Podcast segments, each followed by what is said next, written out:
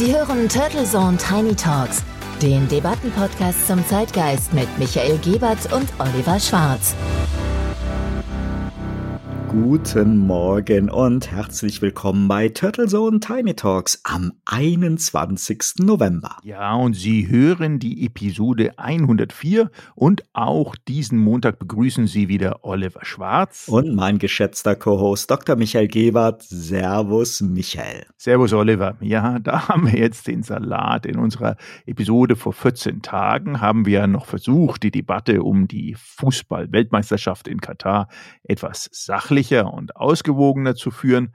Aber wie dankt uns das jetzt Katar? Mit 13 Euro für die halbe. Das ist definitiv der Todesstoß für die FIFA und den sauberen Herrn Infantino. Der hartgesottene Fan des runden Leders lässt ja alles mit sich machen, aber keine Vorwegnahme der Wiesenpreise von 2025.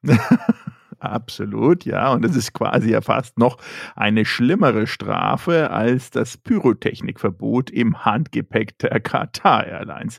Zum Glück haben wir aber noch die Qualitätsmedien, die diese Skandale immer auch wirklich gut recherchieren und auch aufdecken. Oh ja, dieser Tage ist man wieder stolz als Medienschaffender, wenn man das Leitmedium des investigativen Journalismus Eure Münchner TZ liest.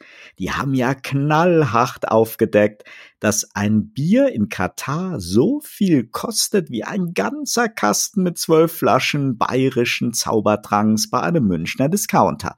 Wenn das dann mal kein Wucher ist. Ja, da geht's ja schon los, weil natürlich der bayerische Zauberkrank im Vergleich zu jetzt dem entsprechenden Sponsor da drüben in Katar und von der FIFA ja wirklich irgendein amerikanisches Gebräu ist. Und jetzt soll dieses überteuerte Gebräu aus den amerikanischen Staaten noch nicht mal in den Stadien auch ausgegeben werden. Es gibt allerdings schon Bilder bei den entsprechenden ja, Instagrams dieser Welt, wo man um das Stadion herum natürlich dann auch wiederum ein Bier, in dem Fall sogar aus der Dose. Und das ist natürlich auch nicht unbedingt ideal. Wo ist der Mehrweg? Also aus der Dose kaufen kann für diese ominösen 12, 13, 14 Euro, je nachdem, wie gut oder schlecht dann auch wirklich der Euro steht. Wir wissen ja, der Euro im Vergleich hier in diesem Umfeld ist nicht unbedingt die beste Währung und darum wird es auch teuer werden. Ja, wie soll da die Stimmung aufkommen? Und dann hat die TZ noch eisenhart recherchiert und etwas über die berüchtigten Polizeimethoden im Emirat herausgefunden. Dieses bekanntlich menschenverachtende Regime plant doch glatt mit Ausnüchterungszellen. Aber ganz ehrlich gesagt, Oliver, so ähnlich ist das ja auch bei uns. Wer einmal bei uns in den Fußballstadien oder wo auch immer, jetzt sagen wir nicht immer Fußball als der Nationalsport uns anguckt, dann gibt es da zum Beispiel bei Champions League League natürlich auch entweder alkoholfreies oder dieses leichte Bier im normalen Umfeld, aber Hauptsache, ich kann in der Hospitality und im Businessbereich aus der Glasflasche oder aus meinem wunderbaren eingeschenkten Bier ähm, Getränkehalter dann auch ein echtes Bier trinken. Also ich sag mal, jetzt ist wirklich dann auch Schluss, die Ausnüchterungszellen hin oder her, genug ist genug und nachher kommen ja die Katar-Amigos vom FC Bayern noch auf die Idee, dass ein Bier in der Allianz Arena mehr als beim Lidl im Zwölferpack kosten könnte. By the way, quick reminder, kostet es bereits und die Münchner Polizei richtet nach dem katarischen Vorbild dann auch Ausnüchterungszellen ein. So macht man wirklich jeden Sport kaputt. Danke, danke TZ. Aber auch an ARD und ZDF, die am Freitag diesen Bierpreisskandal und übrigens, wir reden von Budweiser, das geht bei euch in Bayern ja als alkoholfrei durch, auch in wirklich jeder Nachrichtensendung drin hatten. Das Highlight war für mich dann eine Frage einer Moderatorin aus dem Nachrichtenstudio an die Korrespondentin, ob dieses Last-Minute-Bierverbot nicht ein Vorbote dafür wäre, dass man den Zusagen des Emirats nicht trauen könne. Und nun doch die Heerscharen an nach Katar reisenden Fußballfans der LGBTQ-Plus-Szene eine Verhaftung befürchten müssten, nach dem Motto, wer einmal lügt. Ja, und so auch der neue Queer-Beauftragte der Bundesregierung heißt dann wirklich auch so queer und auch er rät auf jeden Fall ab, hier in das Emirat zu reisen, denn schließlich haben die Kataris ja selber verraten und Queer-Sein als Haram bezeichnet. Ja, werden wir bei dem Thema mal wieder ernst. Die Haram-Aussage, die war sicher kein Ausrutscher, sondern zeigt, dass im Emirat Katar und den weiteren Ländern der Region rechtlich und religiös wenig bis keine Toleranz für queere Menschen besteht. Daran wird auch eine WM nichts ändern, schon gar nicht deren politische Aufladung. Natürlich sollte man jeden Verstoß gegen die Menschenrechte und Unterdrückung von Menschen oder strafrechtliche Verfolgung aufgrund eines Andersseins gegenüber der gesellschaftlichen Norm kritisieren. Absolut. Also das stellen wir auch nicht in Frage. Aber man sieht auch gleich, wie aufgereizt die Situation und Stimmung ist. Ich kann mich daran erinnern, als wir über die angesprochene Episode zum Thema Katar berichtet hatten und da auch auf den Social Media Posts darauf hingewiesen hatten, hatte ich fälschlicherweise meine Stimmung als erfreut hinterlegt. Erfreut aber oh, dahingehend, oh, dass wir, oh, oh, oh, ja, ja, die Episode auch wirklich jetzt live haben. Es wurde mir natürlich gleich so ausgelegt, dass ich denn erfreut wäre über die WM und über Katar, musste dann also dann auch hier auf nachdenklich umjustieren. Aber medial ist das so halt, als ob der Fußballfan sich nichts sehnlicher wünschen würde, als mit extrem viel billigem Bier ziemlich angetrunken in den Stadien dann auch einzuziehen und nach und vor dem Spiel und vor jedem Spiel der WM jetzt einen Christopher Street Day in Doha zu veranstalten dient dann natürlich nicht unbedingt der Sache, das Ganze nochmal auszuschmücken. Wie schon in unserer Episode damals auch gesagt, es gibt genug Kritikpunkte und genug Kritikpotenzial. Es gibt aber auch jede Menge Schwachsinn, der dann die eigentlich berechtigte Kritik auch schwächt. Und dazu gehört dieses Gejammere um das Bier, denn dessen Konsum die FIFA ohnehin generell trotz Sponsoringverträge am liebsten natürlich reduzieren und im Stadion verbieten lassen will. Übrigens auch für Olympia im Jahre 2024 in Paris auch angedacht und auch wahrscheinlich umgesetzt. Wird dann eher spannend, wie es dann mit Wein in Paris aussieht.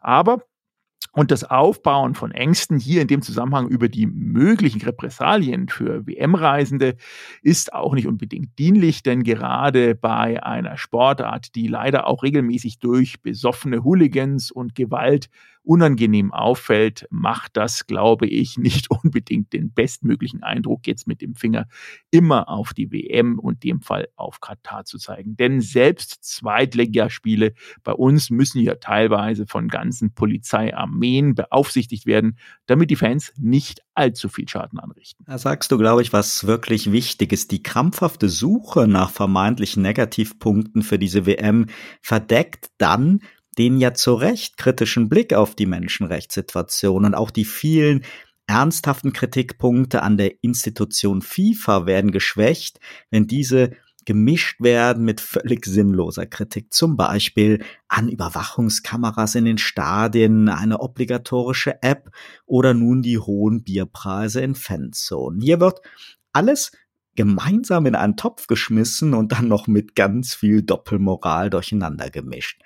Das hilft den Gastarbeitern in Katar und den anderen Emiraten ebenso wenig wie unterdrückten oder Repressalien ausgesetzten Menschen dort. Und auch dem Berufsstand Journalismus übrigens, der leider ja bekanntlich wenig angesehen ist in der Region, hilft es sicher nicht, wenn jetzt jedes ausländische TV-Team mit einer WM-Sportakkreditierung versucht, ganz investigativ Missstände in Doha zu finden und betroffene Menschen vors Mikrofon zu bekommen oder zu zerren. Das steigert ja dann doch am Ende weiter diese Medienphobie der Herrschenden und ist auch riskant übrigens für die angeheuerten lokalen Produktionshelfer. Natürlich braucht es solche Reportagen, mutige Journalisten, aber es gibt eben auch Akkreditierungsspielregeln. Übrigens in fast allen Ländern der Welt. Ich kann da ein Lied von singen und auch bei allen großen Veranstaltungen. Die machen selten Freude und sind auch selten der Pressefreiheit dienlich, aber nun bestimmt keine katarische Erfindung. Absolut. Und ich meine, mit deiner Erfahrung denke ich, hast du da die ein oder andere Geschichte dazu zu erzählen. Und ich erinnere mich auch weiter da an unsere gemeinsame, in dem Fall akkreditierte Reise zur Expo 2020 Anfang des Jahres. Und das war ja auch eigentlich immer auch der Sicherheit geschuldet. Natürlich müssen die Leute ja auch wissen, wer da kommt und ist es wirklich eine Akkreditierung, weil du ja mit diesem Pressebadge dann auch andere Rechte genießt und andere Zugänge hast.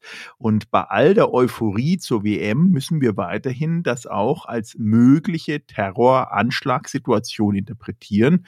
Und darum ist das Thema Sicherheit wirklich äh, gang und gäbe. Übrigens, Stichwort Sicherheit im Nachgang zu dem NFL-Spiel, wovon wir ja kurz berichtet hatten beim letzten Mal in der Episode, wurde mir mitgeteilt, dass das von Amerika direkt vom CIA jedes Auslandsspiel der NFL als möglicher Act of Terror angesehen wird und damit völlig andere Spielregeln gelten. Also auch hier von der Seite, wenn es darum geht, sozusagen mögliche Sicherheitseinschränkungen beziehungsweise Sicherheitsgefahren auszuschließen, dann sind natürlich die Regeln völlig anders und es gibt ein Regelwerk. Kurzum, wir wollen keineswegs hier die Werbetrommel für das Emirat Katar bedienen, sind auch nicht bezahlt und gesponsert, aber der Versuch, die aufstrebenden arabischen Länder der Region zu verstehen und einordnen zu können, erfordert auf jeden Fall mehr Offenheit, mehr Interesse, mehr Reisen und das mehr Zuhören, als nur Skandalberichte in der TZ oder einem anderen Medium zu lesen oder zu sehen, zu hören und dann möglicherweise äh, auch falsch und skandaliert einzuordnen. Und es ist völlig legitim und kann sehr begründet sein, einen kritischen Standpunkt natürlich einzunehmen. Sollte man immer haben. Umgekehrt sollte man aber auch nicht blind sein für die Fortschritte und die entsprechenden ehrgeizigen Projekte, die es in der Region und vielen anderen Regionen gibt. Denn die Medaille hat halt immer zwei Seiten. Und der Aufhänger mit den Bierpreisen zeigt jedoch, dass der negative Blick auf die Fußballweltmeisterschaft hierzulande das Aggregat ganz vieler bunt vermischter Fakten und Kritikpunkte, aber auch von Vorurteilen und natürlich Unkenntnis ist.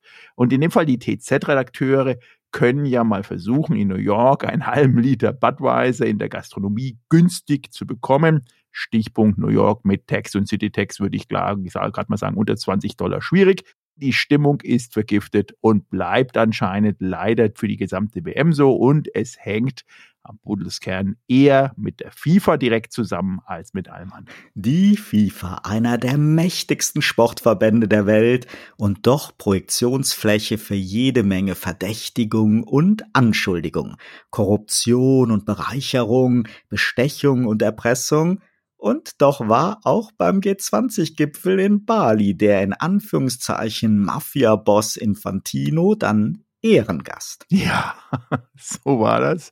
Aber natürlich ganz klar, FIFA ist und bleibt eine mächtige Institution. Es gibt übrigens für unsere Hörer und Hörerinnen einen kleinen Hinweis auf der Plattform Netflix, gerade auch eine interessante FIFA-Dokumentation, die durchweg spannend ist, auch ausgewogen und natürlich auch entsprechend kritisch das Thema und das Unternehmen FIFA durch von verschiedensten Seiten her durchleuchtet.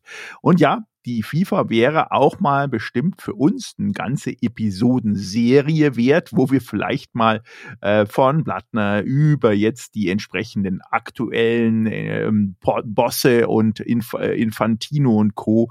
berichten und so eine ganze Episodenserie dann auch produzieren. Denn wenn die WM vorbei ist, in den langen und dunklen Winterwochen hier in Europa können wir mal daran arbeiten, die düstere Krake zu durchleuchten. Aber wenn ich ganz aktuell an Bereicherung und Betrug denke, dann fällt mir vieles anderes ein, unter anderem das Stichwort FTX und der Name Sam Bankman Fried. Wir haben es ja alle geahnt. Ein Krypto-Imperium auf den Bahamas, gehypt, ominös und unreguliert. Und jetzt der große Absturz. Verzockt oder betrogen? Egal konnte man sagen, das geht doch sowieso nicht mit rechten Dingen zu. Der Absturz der Zocker, wie die Zeit titelt. Eine Melange aus Geldgier und Intransparenz, ein Spielplatz für Geldwäscher und Kriminelle, eine Chance, schnell reich zu werden oder auch ganz schnell alles zu verlieren. Das ideale Betätigungsfeld für moderne Betrüger das ist ja genau dein Thema als Blockchain-Großmeister, Michael. Wie ist denn so dein Blick auf Sam Bankman-Fried und FTX und was ist wirklich passiert? Vermutlich ist das ja doch ein wenig komplexer und noch ist ja die Rolle vom FTX-Gründer auch nicht wirklich so ganz klar. Ja, das Spinnennetz hier, da ja noch vor wenigen Monaten der Gründer Bankman Fried Fried oder wie wir ihn auch immer aussprechen wollen in Deutschland, ja selber vor dem Zusammenbruch anderer Kryptofirmen und Kryptobörsen gewarnt hat, war einfach ein Shootingstar auf dem Podium, nicht nur so mancher Konferenz, wo er neben Politikern und alteingesessenen Wirtschaftsbossen saß und sitzt und auch noch bis vor wenigen Tagen gelistet war bei der großen prominenten Executive Gathering in New York von der angesehenen New York Times. Und da sitzen sollte unter anderem neben der Zentralbankchefin und neben dem entsprechenden Gouverneur von New York. Das ist natürlich mittlerweile vom Netz genommen. Also man sieht mal, wie sich das schnell ändern kann. Aber ich versuche jetzt einfach heute für unsere Hörerinnen und Hörer mal in zwei, drei Sätzen zusammenzufassen, was da jetzt eigentlich passiert ist und bei FTX handelt es sich eben um ein Konglomerat mit diverseren Aktivitäten, eine Börse, ein Fonds und sehr viel mehr. Und diese Verschachtelungen erinnern schon wenig an Wirecard, so wie es wir auch mal berichtet haben. Also FTX als Börse alle diese Konglomerate beziehungsweise FTX-Firmen, ähm, die zu dem Konglomerat gehören, sind in, auf den Bahamas gelistet. Da muss man dazu sagen, die Bahamas gehören von der Juristerei eigentlich zu Amerika, haben aber einen eigenen sozusagen äh, ja, Tax- und Steuerhaven mit dem Bahama-Dollar, der zwar eins zu eins gekoppelt ist an den US-Dollar, aber man bringt sozusagen von dem amerikanischen US-Dollar in den Bahamian-Dollar das Geld relativ rein, schnell und einfach rein, aber extrem schwer wieder raus sozusagen. Das Zuführen ist einfach, das Abführen ist entsprechend mit Komplikationen versehen, was früher es dazu sozusagen die Bahamas immer so ein bisschen als ähm, das ähm, Monte Carlo ähm, der Amerikaner gemacht haben. Da sind die da wirklich mit Flugzeugen und Bargeldkoffern hingeflogen und haben sozusagen dort auf den Bahamas und auf den Filialen der amerikanischen Banken in den Bahamas, die eine eigene Banklizenz dann dort hatten, das Geld gebunkert. Also ein durchweg spannender Ort, sich hier als eine Börse auch aktiv zu zeigen. Jetzt ist bei dieser Börse das Spezielle gewesen, dass die auch einen eigenständigen Token, sprich eine Kryptowährung, rausgebracht haben. Und dieser Token war auch gleichzeitig gelistet an der Börse.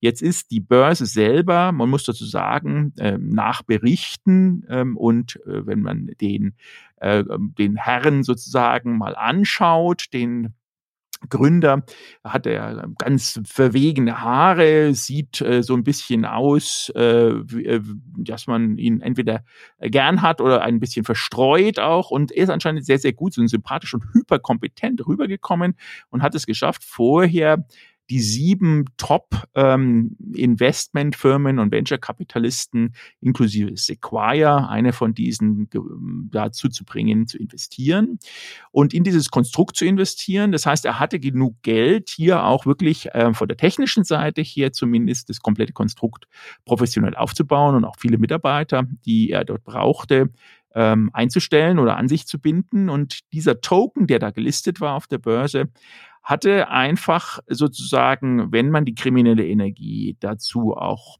hat, äh, die Möglichkeit, ähm, selbst reguliert zu sein. Sprich also der Market Maker ist auch die Börse selber. Man konnte im Prinzip, um das einfach auszudrücken, den Kurs dieses Tokens, der sich ja auch wieder koppelt an den US-Dollar und die Marktdominanz dieses Tokens selber bestimmen, wenn man genug Spielgeld am Anfang hatte. Und das war genau da. Und damit gab es einen sogenannten Collateral, also sozusagen einen Gegenwert von einigen Milliarden US-Dollar. Und diese einige Milliarden US-Dollar an Gegenwert von einem Token, der schlichtweg ja aus äh, Luft kreiert wurde, der eigentlich gar keinen Gegenwert hatte, der war dann wiederum sozusagen ähm, das Mittel zum Zweck, unter anderem in dem Fonds Alameda Research, der von seiner Freundin gemanagt wurde, Investitionen einzugehen. Und dann ging es anscheinend so, wie es jetzt die Hintergrundinformationen und die ersten tiefen Recherchen, die auch nach draußen dringen, zeigen so zu, dass ähm, die Firma, er und einige Vertraute äh, Bankeinlagen, sprich Kundeneinlagen von institutionellen, aber auch von privaten Investoren genutzt haben, wieder als Collateral, sozusagen als als be äh, möglicherweise beleihbares Vermögen, um wieder weiter dieses schneeballartige System zu bedienen, was dann dazu geführt hat, und da kommt jetzt natürlich auch eine andere Börse mit rein, nämlich die Börse Binance, ähm, die da auch ähm, eine Rolle zu spielen scheint, weil der Binance-Gründer dann gesagt hat, oh, schaut doch mal, passt mal auf, dann kam es zu einem sogenannten Bankrun, der so langsam strukturiert war. Und Bankrun bedeutet, die Leute hatten Angst und wollten ihre Einlagen abziehen. Und wie bei solchen Kaskadensystemen dann immer, haben wir schon in der Zeit öfter mal gesehen, ähm, passiert dann, dass das einfach diese Abhebungen nicht mehr bedient werden können nach kürzester Zeit. Und dann ist das Ding am Ende des Tages relativ schnell insolvent. Das ist aktuell, so wie es aussieht, eine der größten Skandale. Also äh, wir berichten ja permanent von größten Größen, also jetzt wirklich einer der größeren Skandale, um es mal so zu sagen. Also noch mal größer als Wirecard von dem Volumen her, wo viele, viele, viele Tausende, wenn nicht sogar Hunderttausende von Personen, aber auch Institut, Instituten sehr, sehr viel Geld verloren haben wenn man jetzt äh, dann äh, noch entsprechendes ähm, zusätzliches äh, Potenzial mit reinbauen will, dann gibt es natürlich auch sehr, sehr viele Ansätze, die so ein bisschen in die Verschwörungstheorie reingehen. Da wollen wir gar nicht drauf eingehen. Also ich glaube, gerade wenn es um viel Geld geht, gibt es auch viel nachzuforschen. Ich hoffe dann auch, da wirklich der Investigativjournalismus, dass der anzieht und nicht nur, wie vorhin besprochen, die Bierpreise analysiert, sondern am Ende des Tages hier auch mal reinguckt. Denn es gibt definitiv noch einiges zu ermitteln. Und wie gesagt, vieles erinnert doch an Wirecard, denn FTX war und ist sehr ähnlich verschachtelt, vielleicht sogar noch umfänglicher. Und mit dem Wort Betrug muss man sicher sehr, sehr vorsichtig umgehen. Aber zumindest auf einzelne Personen bezogen, da denke ich, weißt du auch juristisch besser Bescheid. Ein gutes Stichwort, passend dazu der notwendige Disclaimer hier. Wenn in dieser Episode Stichworte wie Betrug, Unterschlagung, Korruption oder Bestechung fallen, liebe Hörerinnen und Hörer, dann zitieren wir lediglich Stimmen, Vorwürfe und Anklagepunkte. Gerade bei der Wirtschafts- und Finanzkriminalität dauern Ermittlungen und Gerichtsprozesse bekanntlich sehr, sehr lange und insbesondere für noch nicht verurteilte lebende Personen gilt natürlich die Unschuldsvermutung. Ergänzen Sie also bitte das Wort mutmaßlich, wo es angebracht ist und noch kein Gericht gesprochen hat. Sehr gut. Und natürlich Mutmaßlich gab es ja bereits Wirtschafts- und Finanzbetrüger und Betrügereien schon lange, eigentlich seit Menschen bestehen ähm, und seitdem Menschen irgendwie Handel und Wandel betreiben. Denn in den Steinzeithöhlen im alten Ägypten, in Rom, in Griechenland, über alle Epochen und Perioden hinweg wurde immer meistens auf Vorteil gearbeitet und immer wieder ist es gelungen, oder wurde es zumindest versucht, Menschen über den Tisch zu ziehen und sich dann an ihnen zu bereichern. Und natürlich die Aufarbeitung war immer sehr, sehr schwer. Es ging auch um Werte zu unterschlagen. Oh ja, teilweise schmunzeln wir heute darüber oder es gibt Filme und Romane dazu, manchmal geradezu eine Verklärung der Täter als Gentleman-Gauner. Aber definitiv braucht es nicht erst die Erfindung des Internets oder einer Blockchain. Fakt ist, Betrug und Abzocke liegen der Menschheit anscheinend in den Genen und selbst drakonische Strafandrohungen haben einzelne Gauner nie davon abgehalten. Okay, dann lass uns doch mal einsteigen in die Geschichte der Betrügereien und Betrüger und ein paar denkwürdige Fälle aufarbeiten und dran erinnern. Die Geschichte der Wirtschafts- und Finanzkriminalität sehr schön. Und nein, Sie hören nicht den Bankenpodcast. Michael, wie können wir uns denn die historischen Anfänge solcher Betrügereien vorstellen? Also, wie bereits erwähnt, alles begann mit Handeln und dem entsprechenden monetären oder hm, ja, Gegenwert, ob das Gold, Steine, Nüsse, Münzen oder was auch immer war. Und wir können ja da tausende von Jahre zurückgehen. Und sobald es Gewichte und Maßeinheiten gab, wurde immer versucht, diese auch irgendwie zu manipulieren oder zu fälschen. Menschen. Sobald es Wertgegenstände gab und ärmere und reichere Menschen, dann gab es auch Wucher. Und begonnen hat es mit dem Tausch von Erzen. Und Überlieferungen von Bestrafungen zeugen schon aus vorbiblischen Zeiten davon, dass die Gier oft stärker war als die Angst vor den Konsequenzen, die durchweg auch bekannt waren und viel, viel drakonischer als heutzutage. Denn so ein richtiger Gerichtsprozess, glaube ich, im alten Ägypten und noch vorher gab es da eher weniger. Entsprechende Gesetze kannte man allerdings schon auch im alten Ägypten. Also fangen wir mal an mit einem Betrüger, der sich als solcher gar nicht vielleicht bei den Hörerinnen und Hörern als vorgestellt hat, nämlich der Karl May.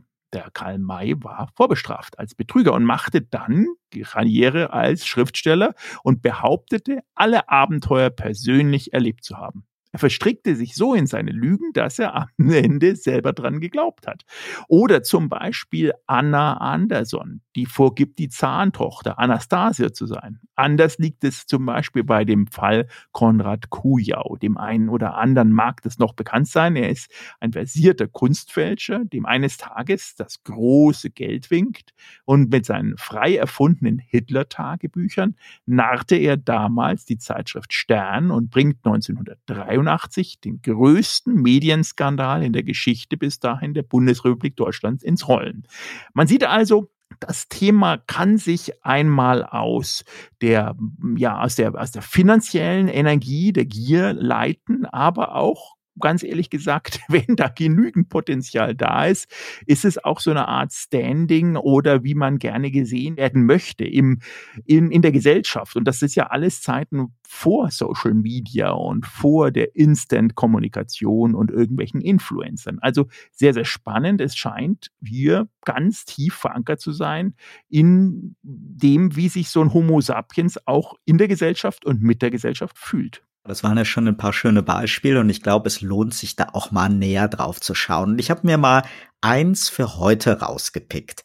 Eine wirklich dreiste Hochstapelei rund um Grundstücksgeschäft. Und die gab es Anfang des 19. Jahrhunderts und im Mittelpunkt stand Gregor MacGregor, der selbsternannte Keswick von Poyer, der Fürst eines fiktiven Fürstentums. Der Mann war Schotte der schaffte sich in der feinen Londoner Gesellschaft einen Namen zu machen und damit die Grundlage legte für einen aufwendigen und spektakulären Betrug, der bis heute offensichtlich den einen oder anderen Nachahmer findet. Die Geschichte war für die 180 Opfer alles andere als spaßig, ist aber so dreist und so facettenreich, dass ich sie hier einmal kurz sezieren will. Wir reden nicht nur von Grundstücken in einem fiktiven Land, sondern auch von einer fiktiven Währung. Das erinnert schon fast wieder an die ICOs und Coins der letzten Jahre.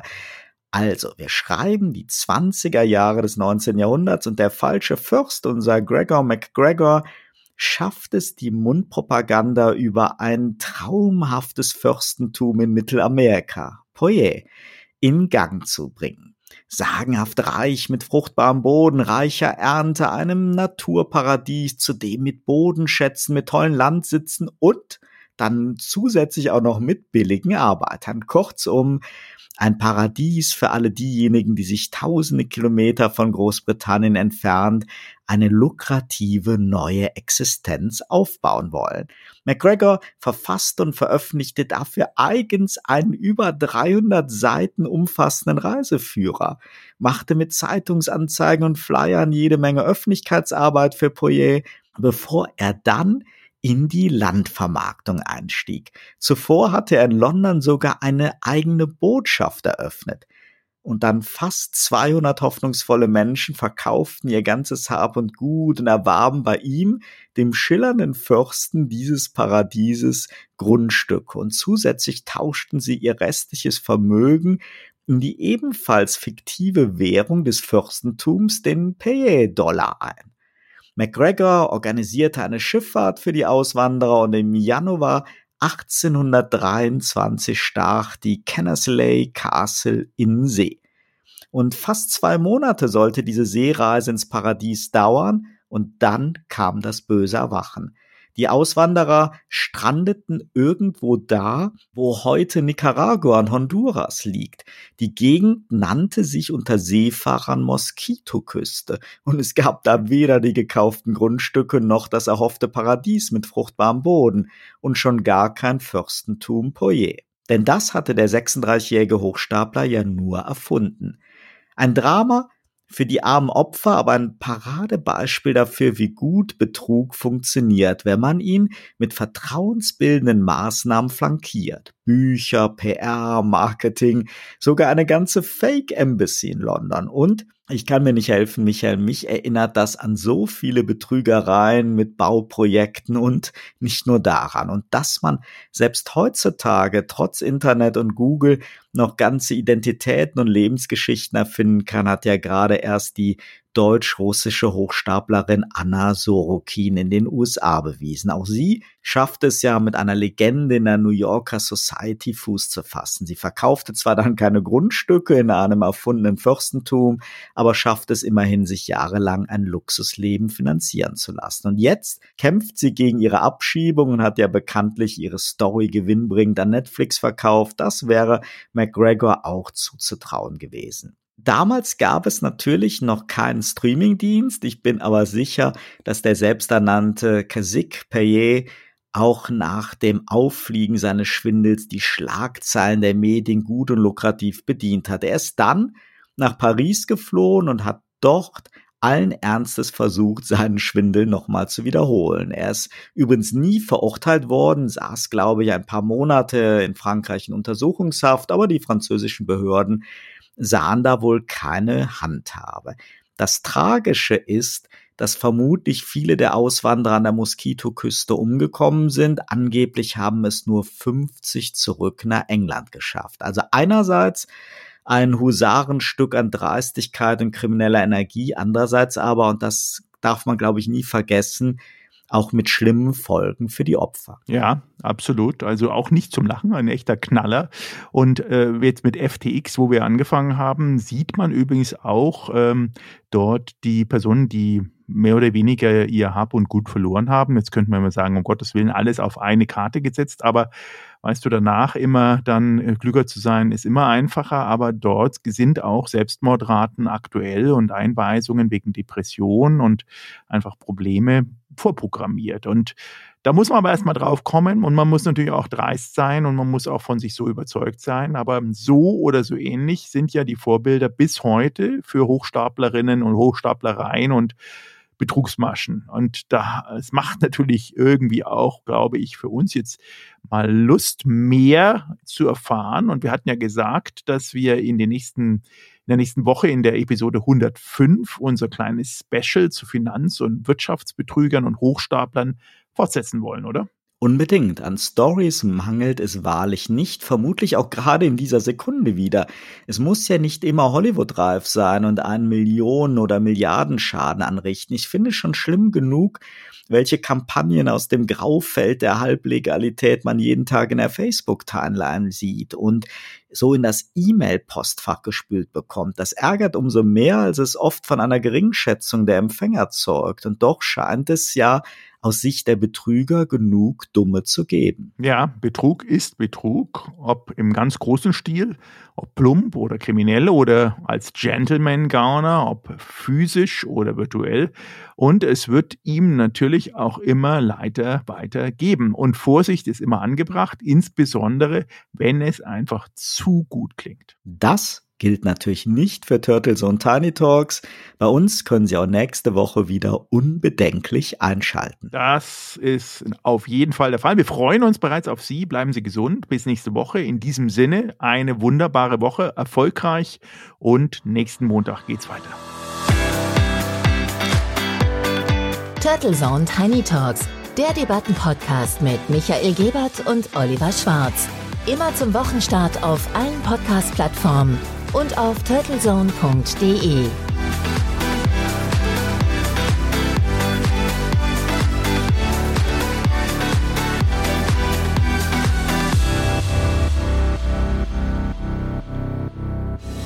Für Werbung in diesem Podcast oder eine Sponsoring-Partnerschaft wenden Sie sich bitte an Turtle Media unter 0721 977 907 15.